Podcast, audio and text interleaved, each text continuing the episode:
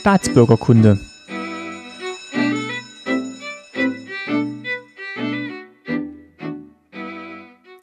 Folge 74, schönen guten Tag. Mein Name ist Martin Fischer und ich freue mich, dass ihr zuhört bei Staatsbürgerkunde. Und äh, ja, heute kann man sagen, äh, die Post ist da, beziehungsweise Ines Wötzelt ist da. Guten Abend, Frau Wötzelt. Hallo, guten Abend. Und wir wollen sprechen über eben die Post in der DDR. Frau Wötzold war bei der Post in der DDR angestellt, hat ähm, ja auch die Ausbildung dort gemacht. Mhm. Und ich würde mal sagen, da steigen wir auch gleich mal ein. Ähm, vielleicht stellen Sie sich noch mal ganz kurz vor, wo Sie denn geboren worden sind und ja, wie es dann dazu kam, dass Sie bei der Post angefangen haben zu arbeiten. Ja, okay.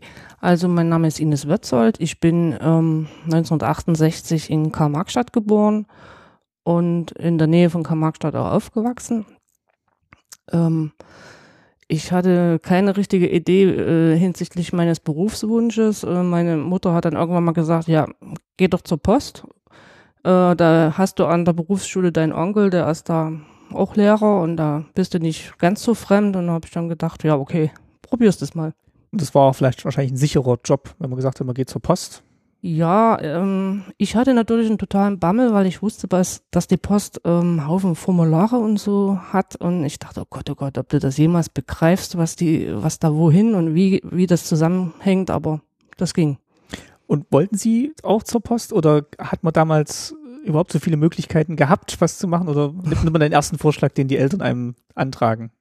Ich hatte ehrlich gesagt überhaupt keine Idee, was ich werden sollte. Ähm, jetzt habe ich einen Beruf, wo ich sehr glücklich bin und aber der, damals bin ich noch nicht auf die Idee gekommen, dass es das gibt. Und wenn meine Mutter oder meine Familie besser aufgepasst hätte, wäre ich vielleicht eher Feinmechanikerin, Uhrmacherin, Goldschmiedin oder sowas geworden. Also eher was Handwerkliches. Ja. Ähm, aber das war, zu dem Zeitpunkt hat es keiner erkannt und Sie selber haben es auch Nö. nicht so gefühlt. Nö. Und ähm, in welcher Klasse entscheidet man sich dann dafür, zur Post zu gehen oder einen Ausbildungsberuf anzufangen? Muss man sich da Mhm. vorher schon irgendwo melden? Ja, man hatte dann schon so ein bisschen Berufsberatung. Man wurde auch ähm, schulärztlich untersucht. Also es gab auch einen Teil äh, Mitschüler, die irgendwie eine gesundheitliche Einschränkung hatten, also eine leichte, was weiß ich, Wirbelsäule oder irgendwelche Probleme oder Extreme. Die konnten dann bestimmte Berufe nicht ausüben.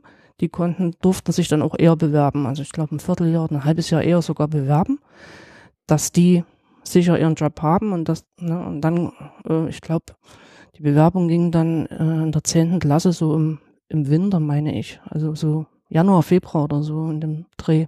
Das heißt, der Abschluss war dann mittlere Reife. Also das war jetzt nicht ähm, mit Abitur, weil ja eh nur ein Nee. sehr geringer Prozentsatz überhaupt Abitur machen durfte. Genau. Also War- genau, das war äh, zehnte Klasse, Polytechnische Oberschule, entspricht heute der mittleren Reife.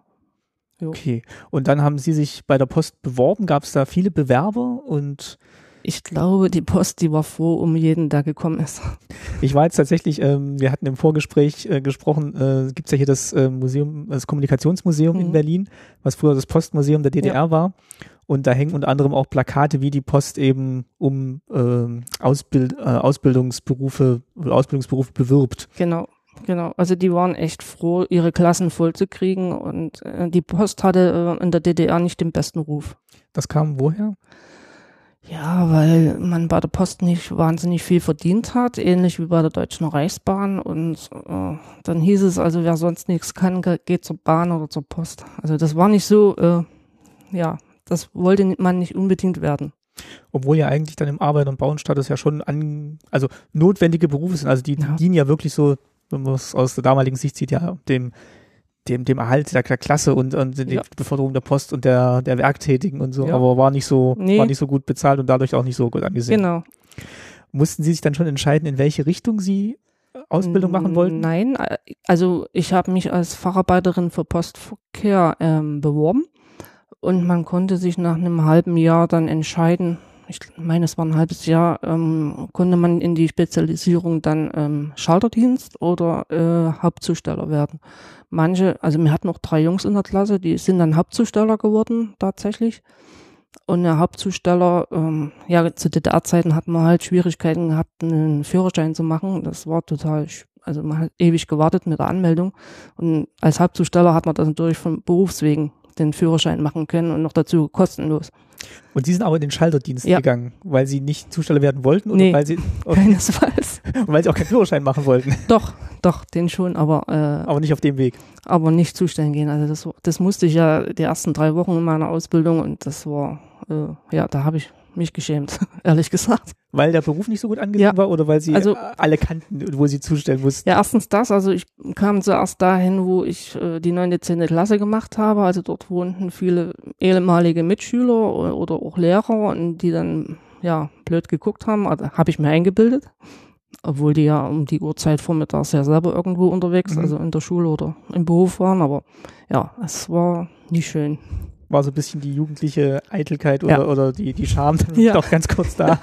ähm, obwohl man dann vielleicht auch so schon eine schöne Uniform hatte als, nee. an, als nee. Lehrling. Nee, da nee. noch nicht. Nee, da noch nicht. Also da hatte man seine normalen Sachen. Wir haben jetzt, äh, Sie haben ein paar Sachen mitgebracht. Wir haben hier Ihren äh, Lehrvertrag mhm. äh, unter anderem haben Sie mitgebracht.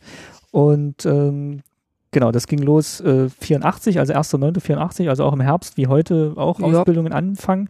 Und da ist dann auch schon äh, aufgeschrieben, wo dann, wo dann die Ausbildungsstelle ist und unter anderem auch, wie viel Entgelt es gibt. Also, weil Sie gerade gesagt haben, man hat zu wenig verdient. Also es ging los mit 120 Mark hat man im ersten Lehrhalbjahr mhm. bekommen. Und war das jetzt viel im Vergleich zu anderen Lehrlingen oder hat sich bei den Lehrlingen noch nicht so stark unterschieden? Ich, ich meine, die Lehrlinge hatten alle dasselbe Entgelt und die 120 Mark sind natürlich brutto. Also da kamen ja noch dann diverse Abzüge und dann hatte man, glaube ich, 80 Mark oder sowas. Aber war man dann trotzdem ein bisschen stolz drauf, aufs erste eigene verdiente Geld? Ja, natürlich. Natürlich. Das Taschengeld hat ja früher nie gereicht. Und Sie haben auch noch zu Hause gewohnt. Also bei ja. Unterbringung im Lehrlingswohnheim ist hier nichts eingetragen, nee. haben wir gerade schon festgestellt, Sie waren dann zu Hause mhm. und mussten dann halt auch ähm, in den ersten drei Wochen zumindest da zustellen, wo Sie auch gewohnt haben in der Gegend. Ja, ja ziemlich da, da dabei. Und dann ging es aber an den Schalter und. Äh Nein, noch nicht sofort. Also ähm, danach war die Ausbildung quasi im, ja, ich habe im Backoffice, sagt man heute, also im, im, im Postamt, aber äh, im Hintergrund. Also ich meine, die Leute kennen ja nur den Postschalter oder den Paketschalter, aber dahinter sind ja auch noch Menschen, die gearbeitet haben. Die haben zum Beispiel ähm, damals Telegramme äh, durchgegeben per Telefon an die Telegrafie. Die haben die ganzen Briefe oder so sortiert und, und vorbereitet für den Versand. Und dann gab es auch noch eine Stelle, die hieß Post- und Zeitungswesen. Also das waren dann die sich, äh, Menschen, die sich mit den Bestellungen von Zeitungen Zeitschriften äh, abgegeben haben, also Umbestellung, Neubestellung und so weiter. Ja, und das, da war eigentlich noch ganz schön viel, viele Menschen im Hintergrund beschäftigt und das kam dann nach der Zustellung dran. Ging es dann eigentlich los an dem äh, im September mit der Praxisphase oder gab es dann auch noch so einen Theorieteil davor, wo man sich dann so äh, der, der Ehrwürdigkeit des Postwesens gewidmet hat? Na, so ganz eigentlich, glaube ich, meine, also ging es los mit, mit äh, dass wir zwei Wochen im, im Lager waren, also nicht. Also im Ausbildungslager, sagen. Nee, nicht Ausbildung, also für, für die, die, die Jungs hatten Zivilverteidigung und ach, wir das, hatten. Ach, das, was wir vorhin genau, hatten, ähm, da haben sie auch eine ähm, Mappe mitgebracht. Und wir mussten, die Mädchen mussten dann halt Erste-Hilfe-Kurs, aber so richtig äh, von der Pike auf, aber inklusive Gasmaske und durchs Gebüsch robben und Leute retten. Also das war dann so der, der Dienst noch ähm, an, an der, am, am Start, dass man sagt, wenn, wenn mal der Verteidigungsfall mhm. kommt, dann müssen die Jungs äh, ins Gefecht und genau. die Mädchen ver, äh, versorgen dann die Verletzten. Vormilitärische Ausbildung nannte man das, glaube ich. Und damit ging es aus ihrer ja, Erinnerung los. Und das war ein guter Start in den Post, Postdienst. ja, prima, ja. Also zum Glück haben sie es nie gebraucht, ne? Aber nee, nee. Ähm, okay, und dann sind sie quasi erstmal so ein bisschen in in die praktischen Tätigkeiten eingeführt Ja, wir hatten dann immer im Wechsel, ähm, ich meine, das waren immer 14 Tage ähm, Berufsschule, wobei wir dann nach der Berufsschule mussten wir uns dann nochmal in unserem Hauptpostamt, wo wir angestellt waren als Lehrlinge, äh, einfinden. Da haben dann nochmal die Lehrfacharbeiter oder die Ausbilder auf uns gewartet. Die, da gab es dann auch nochmal... Also am selben Tag? Ja, nachmittags gab es okay. dann nochmal richtige drei, vier Stunden.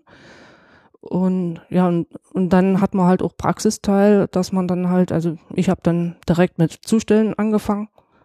Äh, ich glaube, das waren drei Wochen, die ich zustellen gehen durfte, in Anführungsstrichen.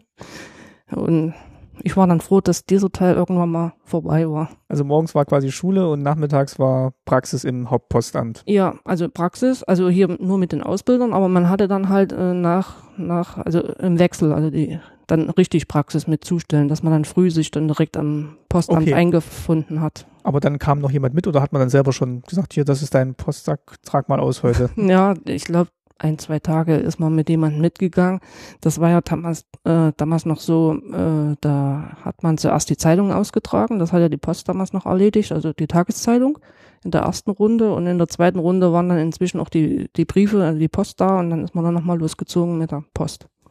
Weil ähm, was man vielleicht auch noch dazu sagen muss, die, die Post hatte da das Monopol, beziehungsweise war die alleinige Beauftragte für auch die Zustellung von mhm. Zeitungen und Zeitschriften. Ja. Also gab es ja nicht äh, so viele, die dann wirklich per Post ein Abo hatten. Das war immer heiß begehrt, weiß ich noch aus äh, von den Comics her, also vom Mosaik her, das war immer heiß begehrt, ein Abo zu bekommen, aber es gab natürlich auch die Tageszeitung, die auch zugestellt werden musste. Genau, also in erster Linie war es die Tageszeitung, also bei uns war es die freie Presse, dann ja, das übliche, Neues Deutschland, Junge Welt, ein paar christliche Zeitungen, ja, so die ganze Ballette. Man hatte dann auch solche äh, Hefte dabei, also so ja, Mappen dabei, um dann nachzugucken, wer natürlich was kriegt. Das hatte man ja nicht im Hut und manche waren im Urlaub, dann haben sie es abgestellt für die Zeit. Also das war ganz schön viel äh, Schriftkram, den man da machen musste, weil es war noch vor der Digitalisierung. Also wir ähm, haben jetzt gerade gesehen, es gab auch noch das Fach, äh, da ging es schon ein bisschen um Datenverarbeitung, also mhm. BMSR hieß es, mhm. glaube ich. Ja. Ähm, da, das waren so die Anfänge, aber es war natürlich noch lange nicht in den Ämtern vorhanden. Nee, also das BMSR, das war damals reine Theorie und äh, für uns auch irgendwo furchtbar langweilig, weil ja, es war wirklich nur Theorie, man hatte ja keinen PC oder irgendwie was, dass man das mal veranschaulichen konnten. Also das. Also man hat wirklich so ausgedruckte Listen gehabt und dann hat man abgehakt, hier, der bekommt diese Zeitschrift und der bekommt so heute. Genau, genau. Da gab es irgendwelche, Aus, ja, irgendwelche Ausdrucke, die waren teilweise uralt und schon fünfmal geändert. Und ich erinnere mich, ich musste einmal ähm, zustellen gehen in Karl-Marx-Stadt, was jetzt übrigens ja Chemnitz heißt. Das war Altbaugebiet und ähm, die haben damals äh, in den 80ern so eine ganze Straße von Grund auf re re renoviert. Also die haben die Straße aufgerissen, die Leitungen alle neu gelegt, die, die Häuser entkernt. Und die haben mich dann dort mit dem Postwagen da lang geschickt. Erstens konnte man kaum gehen, weil das alles voll Schlamm und alles war. Und, und dann stand ich da äh, in den Einhäusern, sollte ich was zustellen. Da wohnte niemand mehr, die waren schon alle ausgezogen.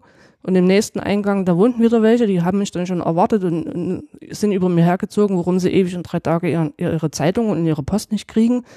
Und ich habe dann nach zwei Tagen gesagt, äh, der Postamtsleiterin, da gehe ich nicht mehr hin. Also äh, das das hat hinten und vorne gestimmt, nicht gestimmt und das war einfach nur gruselig. Weil es auch von der Koordination dann nicht, ja. so, nicht so funktioniert hat und nicht nee. gepasst hat. Also die Listen haben nicht gestimmt und auch die, die, also es war einfach nur schaurig.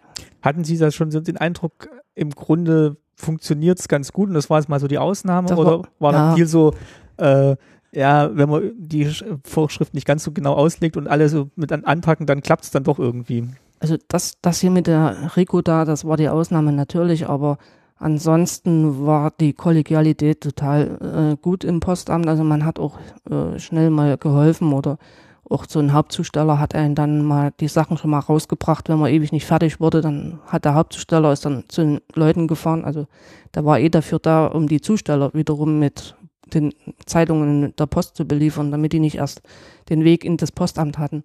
Okay, also gab es dann ja. Zusteller, die dann für die Post gearbeitet haben oder die, ja. die haben das quasi, oder er hat es dann quasi den, seinen Untergebenen dann genau, zugeteilt. Genau, okay. Ja. Das heißt, die waren auch als äh, Lehrling dann schon gut im damaligen Kollektiv ja. äh, verankert ja, oder ja. also waren es nicht irgendwie ausgegrenzt oder so? Nee, nee, also man hat eigentlich die Ausbildung auch immer unter demselben Postamt äh, absolviert. Also ich war die, die Lehrlinge in Karl-Marx-Stadt quasi, die im Hauptpostamt 1 angestellt wurden, wurden dann aber auf die Stadt verteilt. Und ich war dann halt in einem bestimmten Postamt äh, in der Stadt. Aber für die ganze Lehrzeit? Für fast die ganze Lehrzeit. Ich habe es dann geschafft, ins Hauptpostamt zu kommen, an den Schalter. Weil da wollte man hin, weil da war. Da wollte ich hin, ja. Okay. Äh, wenn wir gerade beim Schalterdienst sind, wie, ähm, nachdem Sie dann die Zustellung erfolgreich absolviert hatten, kamen Sie dann endlich dahin, wofür Sie sich dann auch beworben hatten. Was waren dann so die Aufgaben im, im Schalterdienst oder was haben Sie denn da gelernt? Ju, also erstmal, es gab verschiedene Schalter äh, oder Abrechnungskassen. Also die normale, der normale Schalterdienst, äh, dann hat man nicht nur Briefmarken verkauft oder Briefe entgegengenommen, man hat ja dort auch äh, Postanweisungen entgegennehmen müssen oder auch auszahlen müssen. Äh, Einzahlungen, wenn Leute ihre Rechnung bezahlen wollten, also solche Dinge, dann standen die Leute mit ihren Schecks, das gab es ja damals noch äh, da und wollten Geld ausgezahlt haben. Es gab Sparbücher, die, wo man auch Ein- und Auszahlungen tätigen konnte. Jo, Das heißt, die Post hat auch ganz viele Bankgeschäfte Ja. schon damals auch übernommen in der DDR. Ja, total viele und die Leute sind auch lieber zur Post gegangen, sich ihr Geld abheben als auf der Sparkasse, weil es dort einfach schneller ging auf der Post. Also irgendwie waren wir schneller unterwegs.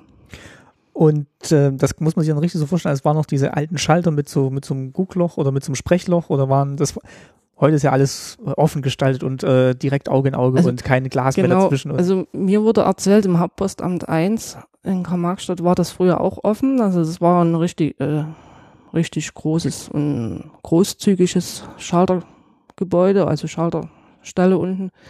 Und die war früher auch mal offen und da muss es eine Begebenheit gewesen sein, da muss ein entzürnter Kunde da sich mal jemanden über den Schalter gegriffen und geohrfeigt haben. Also und danach haben sie dann hier so Glas eingezogen. Plexiglaswände eingezogen. Oh je.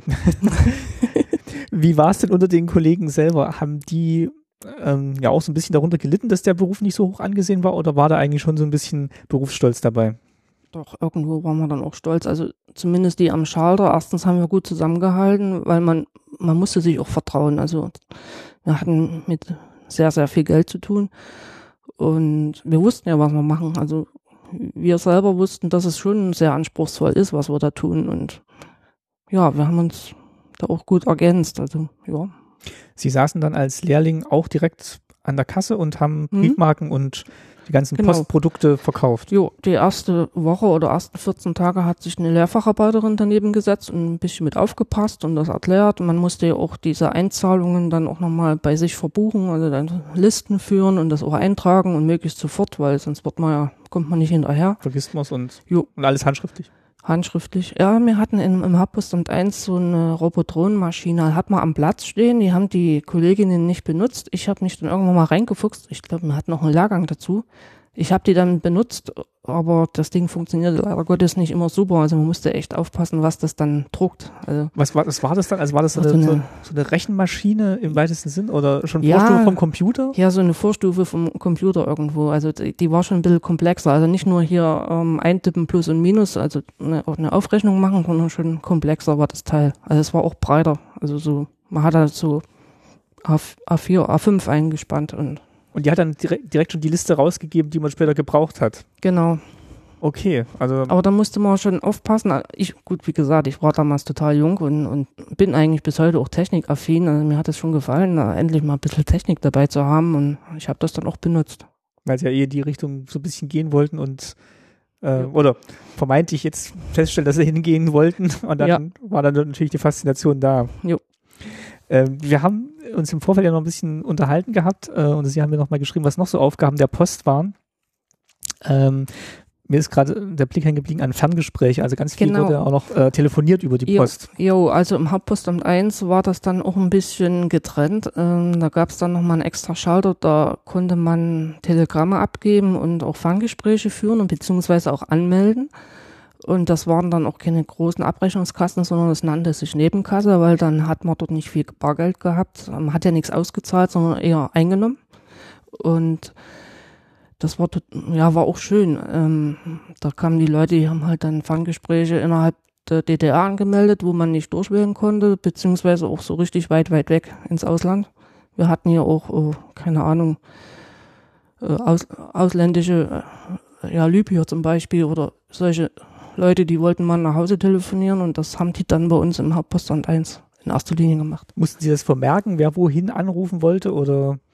Ja, also wir haben eine Liste geführt. Also wir mussten das im, äh, wir mussten das anmelden im, im irgendwo im Fernsprechamt mussten wir das anmelden, ein Gespräch anmelden. Und dann haben die Leute ja kaum Deutsch verstanden und dann denen zu erklären, die mögen aber bitteschön dann hier sitzen bleiben und warten. Und das hat ja, das war ja nicht in fünf Minuten getan. Also die mussten zwei, drei, vier Stunden warten. Und dann irgendwann mal kam dann das Gespräch, also die Verbindung. Dann haben wir die Leute ausgerufen, dann waren die aber irgendwie sonst wo draußen oder eine rauchen oder keine Ahnung. Dann hat man Lautsprecher, konnte dann durch die ganze Halle tönen, dass der Mensch, Das Gespräch nach Libyen steht. der, der mö, möge der Mensch bitteschön mal Kabine 5 benutzen und ja. Und genauso war es ja auch mit den Gesprächen in die BRD. Und ähm, die musste man, also wenn man die angemeldet hat bei der Vermittlungsstelle, Mhm. musste man da einen Namen durchgeben, wer da mit wem sprechen wollte oder ging es da nur um die Nummer und Es ging nur um die Nummer, aber man musste möglichst sofort sagen, oh, es ist ein Gespräch in die BRD oder es ist ein Gespräch nach, weiß ich nicht, Libyen oder, oder, oder sowas, weil die hatten dort wahrscheinlich schon verschiedene Formulare oder keine Ahnung, wie die das dann wieder geregelt haben. Also wenn man erst irgendwas anderes erzählt hat und dann zum Punkt kam, dann waren die manchmal sauer, weil sie offensichtlich das falsche Formular gegriffen haben. also also musste schon ein klarer Ablauf eingehalten werden.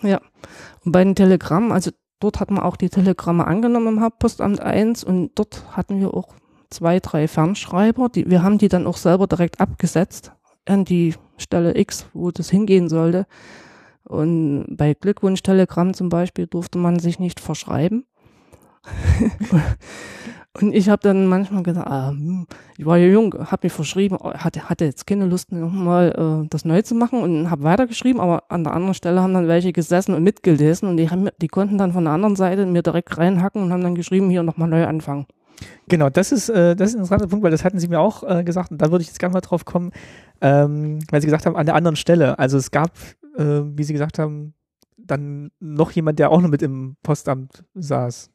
Ja, wenn Sie jetzt auf die Stasi an, ansprechen, ja auch, aber hier, das war halt ein Fernschreiber, da ist es quasi mit einem anderen Fernschreiber Ach so, mit dem, Ku- verbunden gewesen. mit dem, mit dem äh, von der Gegenstelle. ja, ich habe geschrieben und auf der und die, Gegenstelle kan- und die kam, kannten, ja, auf der Gegenstelle kam der Text dann raus. weil die die Leute kannten, die dort eben wohnten und dann schon, Ja, also also beziehungsweise haben die nicht nur Namen verschrieben, sondern vielleicht auch mal so einen Rechtschreibfehler gemacht. Ja, man durfte im Glückwunsch-Telegramm keinen Fehler reinschreiben. Also das musste schon ordentlich sein. Wenn man in ein normales sich verschrieben hat, hat man dreimal X und hat dann nochmal neu eingesetzt. Das war ja nicht so schlimm. Okay. Aber das musste dann schon ordentlich sein. Und wenn ich, die hätten das auch sich selber nochmal abschreiben können. Natürlich hatten die keine Lust dazu auf der anderen Seite. Okay, also waren die Kollegen eher hilfsbereit und nicht die Stasi, wie ich jetzt gerade vermutet habe. Nein. Aber das, was Sie meinten, das äh, war trotzdem der Fall. Ne? Es gab, ähm, äh, also ich weiß nicht, ob es jetzt Standard war, aber dass, ähm, dass dann nochmal extra ein Raum war, wo die Kollegen der Staatssicherheit dann irgendwie Zutritt hatten. Zumindest im Hauptpostamt 1 ähm, gab es einen Raum. Das wurde uns aber auch nie öffentlich äh, offiziell gesagt. Also man hat das einfach dann Im Kollegenkreis vermutet, dass es so Ja, man hat auch manchmal den Menschen rauskommen sehen, der hat sich dann natürlich, bevor er die Tür aufgemacht hat, aufgeplustert und den hat man dann auch nicht angesprochen, weil das so respekteinflößend war und, und ja, was die da drinnen ge ge gemacht haben konkret, weiß ich nicht. Also ob die jetzt äh, wirklich nur die konspirative Arbeit gemacht haben und irgendwie Westpost gelesen haben oder ob die tatsächlich auch das Geld rausgenommen haben, keine Ahnung. Das ist ja, ähm, ich habe mich auch noch ein bisschen eingelesen im Vorfeld, dass, ähm, oder war es noch in der, in der Stasi-Unterlagenbehörde, wo das auch gesagt wurde, das weiß ich jetzt gar nicht mehr, aber dass eben die, ähm, die Einbehaltung von Westmark aus Briefen aus der BRD wirklich eine ganz große Einnahmequelle auch für die DDR war und man sich natürlich dann nicht beschwert hat, äh, offiziell, dass Oh. die, die, die Westmark nicht angekommen ist. Und dass das eben so stillschweigend dann so ein bisschen zur, zur Staats- ähm, oder zur Devisenbeschaffung di- gedient hat. Das ist durchaus möglich, aber ich denke mal, es sind auch die manche durchgerutscht, weil ähm, ich kann mich erinnern, bei uns, da war auch auf der Etage ein großer Verteilsaal, wo die dann halt äh, die Briefe für die für die Stadt und für die ganzen einzelnen Straßen unterverteilt haben.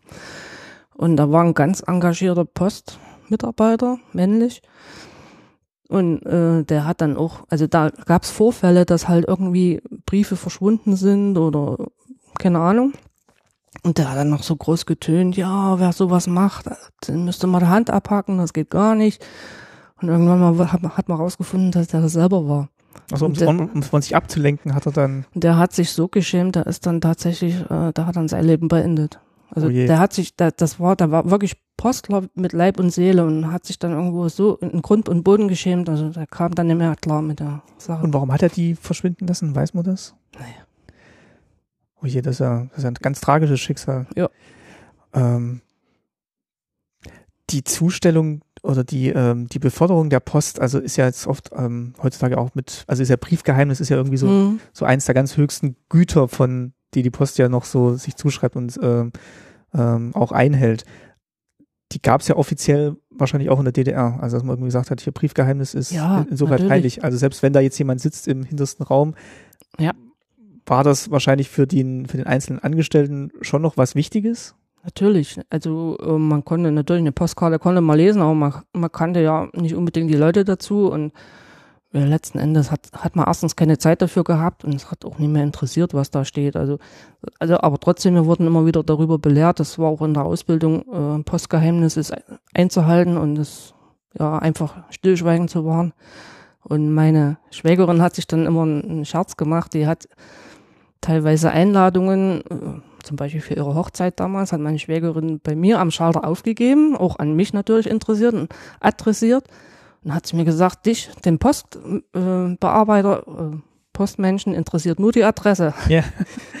Und nicht den Inhalt, auch wenn es mal selber adressiert ja, ist. Ja.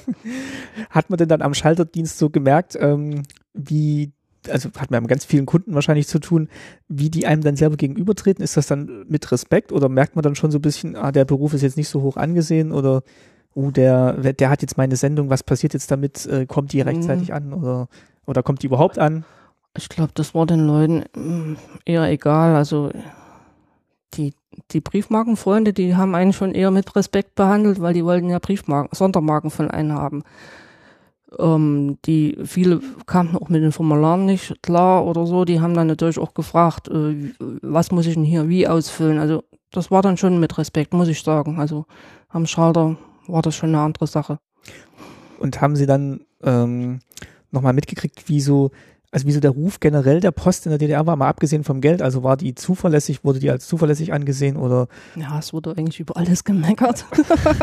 weil es zu lang gedauert hat. Weil äh ja, also ein Brief in der Stadt sollte ja am nächsten Tag da sein und innerhalb des Landes zwei Tage. Und äh, wenn man einen Expressbrief geschickt hat, da soll dann auch eigentlich äh, im Land dem nächsten Tag da sein. Also haben wir eigentlich auch mal hingekriegt. Also die, die, Leute sehen auch heute immer meistens nur, was nicht klappt. Also ja, das, ähm, das muss man sich dann vielleicht auch heute nochmal klar machen. Also indem man halt da mittlerweile sind es wie viel 85 Cent, glaube ich, für den Standardbrief oder 70 Cent, 70, 70 Cent und 85 für den äh, bisschen schwereren Brief, dass man dann trotzdem, weil man die Dienstleistung kriegt, dass der dann innerhalb mhm. von einem Tag oder maximal zwei Tagen dann vielleicht ja, dann doch überall in Deutschland ankommt und ja, ähm, ich sag mal, die DDR war jetzt ein bisschen ein kleineres Land, so aber von der Ausdehnung her, aber äh, vielleicht auch nicht so ganz mit den Möglichkeiten ausgestattet, wie man sie heute hat. Eben, also, also ich weiß ja, was im Hintergrund lief, also wie viele Menschen damit beschäftigt waren, die, die Briefe zu sortieren. Die wurden nach, also die Postleitzahl war ja vierstellig damals und die wurde erst nach der ersten Zahl sortiert und dann hatte man Stapel, dann wurde nach der nächsten Zahl wieder und dann, also damit man immer klein, immer kleiner und feiner das sortiert hat. Also das war ein Riesenaufwand. Und haben Sie auch nicht den Eindruck gehabt, dass da jetzt zu viele Leute beschäftigt waren, nur damit jeder eine Arbeitsstelle hat, sondern das hat man dann schon gebraucht, um das. Das ging gar nicht anders. Das ging gar nicht anders. Also, ja. Und im Weihnachtsverkehr, da hat man ja dann, also in den vier Adventswochen, da war ja ein enormes Postaufkommen. Da hat man dann die ganze Verwaltung noch hin, äh, geholt, die zum Briefe und Post sortieren weil im Zeitalter vor Internet war wahrscheinlich dann sowohl im Westen als auch im Osten ist dann Natürlich. viel noch per Brief gegangen. Also ich weiß ja. auch noch, ich habe ganz viel Brief dann auch an meine Oma geschrieben, wenn wir mal im Urlaub waren oder so. Also ja. da war dann wirklich der Brief das Mittel der Wahl. Ja, auf alle Fälle. Also Telefon hatte ja kaum jemand. Jo. Jetzt haben Sie vorhin angesprochen, es hat mal jemand nach Libyen telefoniert und jetzt fiel mir gerade wieder eins. Wir haben ja vorhin gesehen in Ihren Lehrlingsunterlagen, die waren zum Teil ganz, äh, ganz groß noch auf Russisch. Mhm. Also Sie haben russische Lehrbücher gehabt dann habe ich mir was markiert hier. Ähm, da geht es unter anderem drum, also eine total realistische Situation wahrscheinlich. Ähm, Sie sollen Dialoge variieren, ist hier eine Aufgabe, dass Sie einem sowjetischen Touristen Auskünfte über einen Zeitungsschalter, die Paketausgabe und die Telegrammannahme geben können. Verweisen Sie auf Verkehr, Verkaufsautomaten für Postwertzeichen und für Postkarten und wechseln Sie für deren Benutzung Geld. Wie oft kam das denn vor, dass Sie tatsächlich jetzt auf Russisch jemanden den Weg zum äh, äh, nächsten Paketschalter erklären mussten. Nicht einmal. Also ich, ich glaube, sowjetische Touristen habe ich in Karl-Marx-Stadt nie gesehen. Wir hatten zwar eine Garnison, aber ich glaube, die Soldaten, die wurden eh unter der, äh, standen eh unter der Fuchtel ihrer Vorgesetzten, die, die sind nicht einmal so frei rumgelaufen in der Stadt. Also nie. Aber das waren jetzt schon Bücher, die in der DDR gedruckt wurden, ne? Also es waren jetzt keine, die man aus der Sowjetunion nee. importiert hat oder aus Russland, sondern die sind tatsächlich mit der, mit dem Hintergrund, falls man jemand Russisches vorbeikommt, dass man den auch bedienen kann. Das ist völlig, völlig daneben. Also Ähm, die offizielle Postsprache ist eigentlich Französisch. Das hat man uns hoch äh, groß erklärt in der Berufsschule und, und gelernt haben wir Russisch. Da, da, ähm, das müssen wir mal erklären. Also Französisch war die offizielle Postsprache, Ja, weil das, das ist so. Also ähm, die, diese Aufkleber Luftpost, das steht ja dann auch immer in Französisch da Ach, oder okay. Expressbrief, ja. Also das hat sich bis heute gehalten quasi auch im so. Prinzip ist das die internationale äh, Postsprache ist Französisch. Okay, das ist ja interessant. Das, das ist mir noch gar nicht so bewusst Hm. gewesen, dass das äh, nach wie vor Gültigkeit hat. Also auch wenn jetzt Russisch wahrscheinlich nicht so häufig vorkam, ähm, was dagegen öfter vorkam, hatten Sie gesagt, ist ähm, so die altdeutsche Schrift, also die Sütterlin-Schrift. Dass Sie die auch noch lernen mussten. Die mussten wir zumindest in der Schule lernen. Da hat man dann auch ja extra ein Fach, irgendwas mit Deutsch. Die, ja, die mussten wir richtig lesen und schreiben lernen. vor, dem Hin vor dem Hintergrund, dass da noch jemand kommen könnte, der das Ja, so schreibt. Man hat gesagt, es gibt noch genug alte Menschen, die halt äh, altdeutsche Schrift nur beherrschen und auch ihre, Schra ihre Briefe so beschriften. Und war das dann tatsächlich so? Nee, eigentlich habe ich das auch nicht mehr. Mhm. Aber ich finde es trotzdem, also ich persönlich fände es ja schön, wenn ich das trotzdem noch könnte, schreiben und lesen, weil das ähm, gibt dann noch vielleicht einen ganz anderen Zugang zu so älteren Dokumenten, jetzt auch von den Großeltern oder so, denke ich jetzt Ja, manchmal. also lesen kann ich es noch relativ gut, äh, schreiben wird dann schon schwieriger. Mhm. Sind Sie eigentlich dann nach Ihrer Ausbildung in Karl-Marx-Stadt geblieben, also im, im Schalterdienst? Mhm. Ich bin dann ähm, äh, in, in der Hauptpost direkt äh, beschäftigt gewesen als äh, Vertreterin einer Abrechnungskasse. Das hat bedeutet, ähm, an dem Hauptpostamt äh, waren direkt dem noch drei weitere Postämter unterstellt, also abgesehen von dem ganzen anderen Rest in der Stadt. Äh, und da musste ich dann halt als Vertreterin, äh, wenn jemand krank oder Urlaub, äh, krank war, Urlaub hatte oder so, äh, dann quasi dahin und dann dort den Laden schmeißen sozusagen. Und einspringen als Einspringen. Äh, Leiterin der Mhm. Kassenstelle. Ja, also Abrechnungskasse oder Paketannahme oder wie auch immer, ja. Hat Ihnen dann dieser Beruf Spaß gemacht? Also waren Sie dann so weit drin, dass Sie gesagt haben, das, äh, das beherrsche ich jetzt und das ist jetzt, äh, Ja, hat mir Spaß gemacht. Ähm, vor allen Dingen, ich, man hat dann abends auch gewusst, was man gemacht hat. Ähm, vor allen Dingen dann donnerstags, freitags ähm, hat man so ganz viele Kundschaft. Also dann haben die Leute halt ihr, ihr Bargeld abgehoben für die Wochenendeinkäufe. Da hatten wir riesen Schlangen bei uns stehen, aber die kamen ja trotzdem zu uns, weil wir irgendwie schneller ausgezahlt haben. Also die haben ihre Schecks gehabt und Scheck und Ausweis vorgezeigt, also mussten wir dann kontrollieren. Wir hatten dafür auch äh, Sperrlisten, wo man, also manche, wenn, wenn man ja Schecks gestohlen bekommen hat oder wie auch immer, gab, konnte man ja sein Konto sperren oder einzelne Schecks sperren. Musste man halt auch immer in den Listen gucken, ob das nicht gerade da aufgeführt ist. Jo, und da hat man dann richtig viel Geld ausgezahlt. Sie haben auch hier noch so eine Karte mitgebracht. Ähm, da haben wir in der Geldfolge schon mal drüber gesprochen und da waren wir uns dann damals nicht sicher, ob man überhaupt ähm, quasi so, so eine Art Automat, Geldautomat hatte in der DDR. Und äh, gab es tatsächlich, also hier ist, ähm, die ist ausgestellt worden, wann? Äh, 88. Hm? Ähm, äh, Scheckkartenformat und offensichtlich konnte man damit am, ähm, also waren sie äh, Kunde beim Postcheckamt Leipzig Mhm. und damit konnten sie dann quasi am Automat Geld holen. Genau, da gab es in Karl-Marx-Stadt 88 einen einzigen Geldautomaten. Da ka kam man aber auch am Wochenende zum, zum Glück ran, deshalb war das schon recht attraktiv. Ja, und dort konnte man Geld abholen. Hatten das viele oder waren sie jetzt da bevorzugt, weil sie bei der Post waren oder hatten sie einfach den Vorteil gesehen, weil sie Ich den, so ein bisschen technisch interessiert ja, waren? ja, ich war neugierig, wie das funktioniert und ich wollte es einfach probieren. Ging dann tatsächlich auch Jo. einfacher. Jo, der hat auch immer korrekt das Geld raus, ausgezahlt, der Automat. Ähm, ein was haben wir vorhin noch festgestellt, ähm, wenn sie an der Kasse gearbeitet haben und ähm, dann ging es natürlich auch um die Kassenabrechnung zu Mhm. machen. Und sie haben jetzt hier was mitgebracht, das nennt sich äh, Minus, Minusheft, haben sie es genannt? Ja, also Oder Minusquittungen. Ja.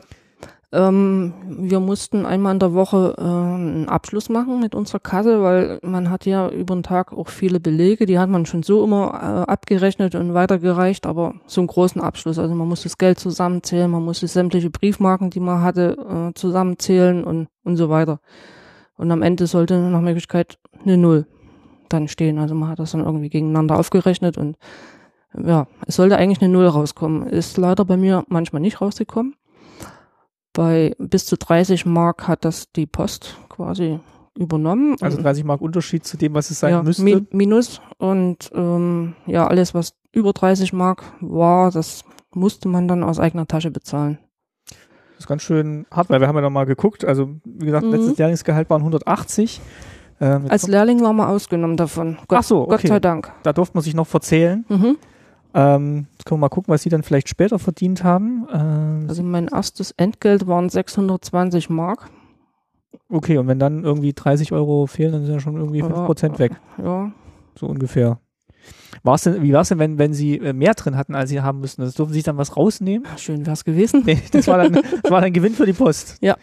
Das ist ja schade, das hätten sie dann im nächsten Also- Monat verrechnen können. Ich weiß noch, da bin ich aber dann direkt dann irgendwie in, in die in den Mutterschutz gegangen. Also wir hatten damals einen Lehrling und der fehlten so ziemlich glatt 2500 Mark. Und das war mein, ich glaube, es war so ein richtiges Bund 50 Markschein und da muss tatsächlich jemand in die Kasse gegriffen haben. Und dann war die natürlich ein bisschen aufgelöst, oder? Ja, na, ja, da, also bei solchen Beträgen wurde dann auch die Kripo geholt. Oh, okay. Jo. Und Aber ging äh, das dann gut aus? Also das Ende kenne ich nicht. ich, ich lese gerade hier ihren Arbeitsvertrag, ich suche gerade den Betrag. Ich sehe hier bloß, dass sie 43,75 Wochenstunden hatten. Jo, Das ist ganz schön, also das ist schon ganz wenn man sich heute über die 40 ordentlich. Stunden Woche Mhm. beschwert, sind mit 43,75 Stunden schon, schon eine Menge. Also ich glaube, das richtiges Entgelt steht hier nicht drin. Das war dann irgendeine Tarifgruppe oder sowas, wie es heute halt auch ist. Oft. War alles, äh, gut, damals war es wahrscheinlich noch mehr standardisiert, was einzelne Leute verdient haben. Mhm. Ah, genau, da sind sie dann quasi im, im Juli 86 ging es dann, ging's dann los. Jo. Als Verwalter, Abrechnungskasse, Genau. Vertreter. Mhm. Sie haben gesagt, Sie sind auch mal ähm, nach Berlin gekommen. Im Sinne dieser, also nicht im Sinne dieser Vertretungstätigkeit, sondern Nee, was anderes. ähm, äh, 1987 war die 750-Jahr-Feier von Berlin. Das wurde ja in beiden Teilen der Stadt wohl groß gefeiert. Also ich kenne sie natürlich nur im Wir kennen die, Osten. Ost, die Ostvariante. Ja. Im Westen wurde es bestimmt auch groß gefeiert. Ja, und ähm, da wurde halt gefragt, ja, möchten Sie oder ja, möchten Sie mal eine Zeit da hoch und unterstützen? Also das war der offizielle Grund. Ich weiß nicht, warum man jetzt äh, wegen der 750 Jahr Feier nur unbedingt äh, auf dem Postamt da mehr Leute braucht. Das hat sich mir nicht erschlossen. Aber, das- haben wir nicht nachgefragt, weil Nö. die Gele Gelegenheit Ja. war, nach Berlin zu kommen. Ja, also ich ich war damals noch total draufgängerig und ja, hat mich ja mal probieren. Und dann sind sie ein halbes Jahr hingegangen. Nee, so lange war das nicht. Das war ein Vierteljahr war das ungefähr. Okay. ungefähr. Ich habe damals privat bei jemandem gewohnt. Also das hat die Post irgendwie, also viele haben untervermietet in ihren Wohnungen. Das hat die Post vermittelt. Also ich musste mich da nicht kümmern. Und habe dann tatsächlich in einem äh, Postamt in der Bernauer Straße gearbeitet. Also Und war, war das spannend, mal so in die, also überhaupt Ja. mal in, in die Hauptstadt zu kommen und dann. ja, sicher, sicher. Also das war für mich schon spannend und, und auch was spannend war, äh, in Berlin gab es schon die Schalterterminals. Also die haben schon mit PC und, und so gearbeitet. Weil Berlin immer ein bisschen besser ausgestattet war als Mhm. der Rest der Republik. Man hat es dann dem Rest der Republik vor Jahren versprochen, da kam man dann irgendwie die Wände dazwischen. also man war dann nicht nur, nicht nur ein bisschen neidisch auf den Westen, sondern auch schon auf die eigene Bundeshauptstadt, weil dann, Ja, sowieso. weil es da immer ein bisschen, Ja, sowieso. Ja, und mm, das war total interessant. Also da am ähm, ja, so ein Schalterterminal hat man das genannt, das war halt äh, mit PC. Also man hat dann irgendwie alle Beträge und allen Kram in, da eingetippt direkt und ja, also und sie wollten aber nicht nach Berlin dann irgendwie sind zurückkommen und gesagt, oh, jetzt, äh, mm, nee. also haben sich dann in Karl-Marx-Stadt auch noch zu wohl gefühlt Ja, oder also- sogar nach zu Hause gefühlt. Mein damaliger Mann, also ja, wir waren noch nicht verheiratet, er hat damals da studiert in Berlin oder in der Nähe von Berlin und insofern hab, hatte ich natürlich gehofft, dass wir uns dann auch mal öfter sehen, äh, auch so in der Woche. Hat sich dann nicht so ergeben leider, aber und ja, im Nachgang bin ich dann wieder zurückgegangen. Ich war dann auch, ich habe ja dann schon 88 äh, mein Kind bekommen. Das war ja in, in DD zu DDR-Zeiten, äh, ja, hat man ja dann zeitnah nach seiner Ausbildung ein Kind gekriegt. Oder zumindest sehr früh als Frau, also Ja. in, in früh in den 20ern, ja. Ja, ich war noch nicht mal 20, ich Ja. war neun- 19, also ja, das, Oh, das ist ja, ja, das ist ja noch ganz, genau. ganz jung noch gewesen. Junge, junge Mutter.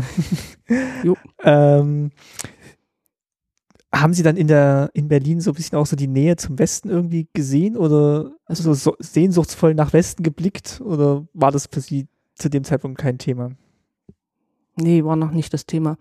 Also in der Bernauer Straße war ja dann die Mauer da hinten. Also da, da fuhr irgendwie eine Straßenbahnlinie bis fast an die Mauer. Die hat dann da hinten gewendet und da hinten war auch so ein Beobachtungsding. Also die, die, die, die Westdeutschen konnten dort irgendwie auf so einen Hochstand klettern mhm. und dann in, in den Osten gucken. Mal gucken, wie es da aussieht. Genau, das, das kennt man so, also, dieses Bild so ein bisschen. Ja, und ja, fand, fand ich jetzt nicht so witzig für mich. Also die haben da halt heruntergejubelt und ich dachte, äh, da kommst du vor wie im Zoo. Also ja. äh, äh so komisch.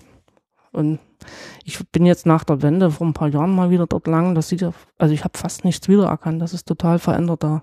Also man sieht gar nicht mehr, wo die Mauer. Nee, also lief. das ist wohl im Asphalt oder irgendwo ist das schon äh, ja sichtbar gemacht, aber die ganze Umgebung sieht ganz anders aus. Das Postamt gibt es natürlich auch nicht mehr. Das heißt, es war dann tatsächlich erstmal nur ein Ausflug nach Berlin und dann ja. haben sie eher auf die, auf die Technik der Kollegen geschaut, als jetzt auf den, auf den goldenen Westen. Ja, hatte eh keine Chance. So. Was mir jetzt gerade noch eingefallen ist, wir hatten ja vorhin über die, äh, über die Zeitschriften gesprochen mhm. und sie hatten gesagt, sie hatten, also sie konnten also eine Geschichte erzählen, wie das da war mit der Umstellung von Abos zur Urlaubszeit. Äh, ja, also ähm, bei den Zeitschriften war es ja so, äh, Tageszeitungen hat man ja ganz normal bekommen, aber bei Wochen- oder Monatszeitschriften war das dann schon schwieriger. Und man, manche mussten dann irgendwie, wie, wie beim Trabi, hat man sich ja auch irgendwie ein paar Jahre angemeldet dafür und da war das ähnlich. Können Sie sagen, warum das so schwierig war? So ein Abo ja, die hatten nie so eine Riesenauflage, würde ich mal sagen. Also es war dann eher das, das Angebot von ja, von der Zeitschrift selber, als dass jetzt genau. das, die, die Abo-Einrichtung so mordskompliziert gewesen nee, wäre. Nee, nee, also die Auflage war nicht so hoch. Also die hatten, das ist, die haben nicht so viel gedruckt, wie, wie die Leute das gerne gehabt hätten. Weil Papiermangel war, war und Farbe ja, und Druck. Ja. Okay, okay. Also ich habe ja dann ein halbes Jahr, selber ein halbes Jahr in Berlin gewohnt und als wir damals umgezogen sind, habe ich dann einfach meine Tageszeitung umbe äh, umbestellt und dann einfach auch Zeitungen, die ich gerne gehabt hätte, aber nicht hatte tatsächlich, äh, umbestellt und in Berlin habe ich sie dann gekriegt. Das heißt, Sie haben sich quasi ein Abo äh, generiert, dadurch, dass Sie die genau. Adressänderungen durchgeführt genau. haben. Ich habe einfach frech das umgemeldet, als ob ich es hätte und dann, dann kam das. Also es war die Wochenpost, das Magazin, glaube ich. Weiß jetzt nicht, ob noch was dabei war. Weil diese, die, diese Zeitschriften waren ja wirklich sehr begehrt, also am jo. Kiosk sowohl als auch äh, Abos wurden dann weiter vererbt. Also man hat dann irgendwie, der Großvater hat das Abo vom Mosaik noch weitergegeben. Also wir waren dann auch ganz stolz drauf, dass wir es mhm. immer gekriegt haben und ähm, ja, also das, das, das erzählen ganz viele, dass eben die Zeitschriften, Abos, das, das ist immer so eine heilige, heilige Kuh gewesen, die man dann man möglichst muss, nie schlachten wollte. Man musste sich manchmal ganz schön was anhören, wenn die Leute halt das bestellen wollten und es nie gekriegt haben. Oder beziehungsweise man hat auch teilweise auf der Post Zeitschriften mitverkauft und es war dann eine richtige Bückdichware. Also ja. Also hat die Post aber dann schon viele Funktionen wahrgenommen, also um mhm. halt so dieses ja, ganze Kommunikations- und Medien Genau, also äh, Wesen noch so äh, zu unterstützen. Also das, die Hauptaufgabe der Post war ja äh, Übermittlung von Nachrichten. Also das hat man uns in der ersten Zeit direkt äh, in der Berufsschule gelernt. Was, was sind die Aufgaben der Post? Übermittlung von Nachrichten. Aber im Prinzip haben wir noch eine riesen bunte Palette nebenbei gehabt. Äh, was wir ja auch hatten, die, die, die Sonderbriefmarken. Da hatte ich mich auch jetzt nochmal intensiv im Vorfeld damit beschäftigt, wie das eigentlich so war mit den Sonderbriefmarken. Und äh, da gab's äh, den Kulturbund der DDR und in dem Kulturbund waren die Philatelisten wieder organisiert und ja, die hatten dann auch ihre Kataloge und die wussten dann und wann kommen Sondermarken raus. Ich denke mal so, so alle 14 Tage wurden wieder welche ausgegeben.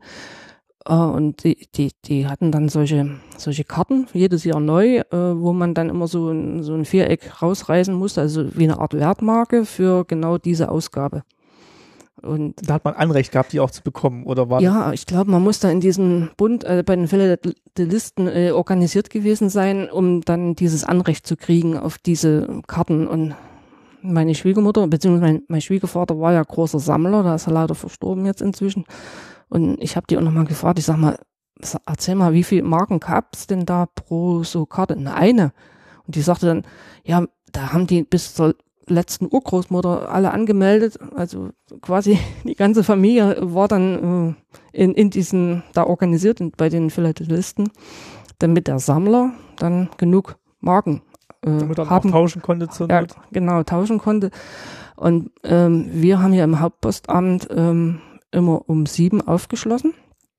Und die anderen Postämter der Stadt haben erst um 8 Uhr geöffnet. Und am Ausgabetag haben wir erst ab um 8, also man durfte, wir durften eine Stunde die Marken frei verkaufen am ersten Tag. Aber nicht ab um sieben, sondern weil, weil wir ja wussten, weil man wusste, die Leute gehen ja dann noch in die Rest, in die anderen Postämter der Stadt. Nee, wir haben um 8 genau wie anderen äh, angefangen, eine Stunde lang frei zu verkaufen. Und frei dann an jeden oder an die? Nee, an die jeden. zusammen? Okay. Also da wurde vorneweg dann gesagt, ja, wir haben jetzt davon so und so viel Stück, äh, ihr könnt, also es wurde durchgesagt, wie viel wir frei verkaufen konnten. Also äh, fünf Stück pro Nase oder mal zehn Stück oder wie auch immer. und dann kamen die Sammler erst danach. Na, und die Sammler, die wussten das natürlich mit dem Freiverkauf. Die haben nicht nur auf ihren Ausweis hin die Marken geholt, sondern auch die Freien natürlich mitgekauft. Die sind dann raus und sind dann nochmal Naja, anderen Hand und Hut aufgesetzt und haben gesagt, oh, ich hätte Ja. noch nochmal fünf. Ja. Genau, wir hatten da zum Beispiel so eine alte oder ältere Frau, die, die kam dann immer mit einem verbundenen Arm und hat den Arm erstmal so auf den Tresen gelegt und, und dann so, ja, so auf Mitleid ein, eingemacht und Damit sich das einprägt. So Ja, ja okay. aber es hat sich zu gut eingeprägt, weil wir haben immer gesagt, ja, diesmal hat's ihn links zugewickelt und das nächste Mal war er rechts zugewickelt, also die war schon irgendwo bekannt. jo. Und ja, die, die haben dann schon echt, hat man gemerkt, also dass die, die Schalterhalle war relativ groß im Hauptpostamt und da hat man dann die Scharten schon mit den Füßen und die, wenn die drei Minuten vorher schon was wollten, nö, ist noch nicht um acht. Haben wir dann auch irgendwo unseren Spaß draus gemacht. ist natürlich auch spannend zu sehen, ne, dass das dieses Hobby dann so äh, so begeistert dann auch ausgeführt wurde, weil das dann vielleicht auch so ja was Besonderes war, dass man halt dann Ich, hab- ich, Sondermarken hatte. Ich habe das damals auch noch nicht so verstanden. Ich habe das jetzt erst mit meinen jetzigen Schwiegereltern so richtig verstanden, weil mein Schwiegervater auch ein totaler Sammler war und meine Schwiegermutter hat äh, eine sogenannte Kontrollstelle in ihrem in ihrer Wohnung betrieben. Das heißt, äh, die Sammler haben ähm, Tauschpartner im Westen gehabt oder irgendwo im westlichen Aus oder generell im Ausland. Ich hatte sie gefragt, im, im sozialistischen Ausland hatte sie höchstens zwei. Also das war nicht so. Also es ging mehr nach, nach der BRD, nach Frankreich und irgendwo sonst wohin.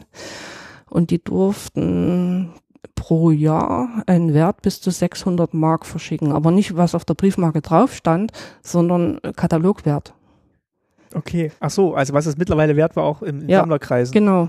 Also das ging danach und äh, da haben dann diese, diese Ortsgruppenchefs von diesen Philatelisten äh, quasi den, die, die Briefe eingesammelt. Die hatten, sind dann immer Dienstag zu meiner Schwiegermutter gegangen und haben die vorbereiteten Briefe bei ihr abgegeben. Und die mussten dann irgendwie einen Zettel ausfüllen, was in dem Brief drin ist, aber die waren offen. Die Schwiegermutter musste das prüfen, ob das mit dem übereinstimmt. Den Zettel hat sie dagelassen. Dann hat sie eine Kontrollmarke äh, in den Brief gesteckt und eine draußen draufgeklebt, damit der Zoll wusste, das ist kontrolliert. Und dann hat die immer ihre riesen Pakete, tausende von Briefen immer in ein Postamt geschickt, geschafft. Und dann wurde im Nachgang noch kontrolliert, wie viel hat er jetzt im Wert schon in diesem Jahr verschickt und wie viel darf Ja. er noch. Ja, sie, also sie musste direkt auch Liste führen. Also schon die Leiter der Gruppen mussten das vorkontrollieren und sie musste es nochmal kontrollieren und, und Unregelmäßigkeiten aufdecken und bevor das dann rausgeschickt wurde. Weil nicht, dass zu viel wegkommt. Ja.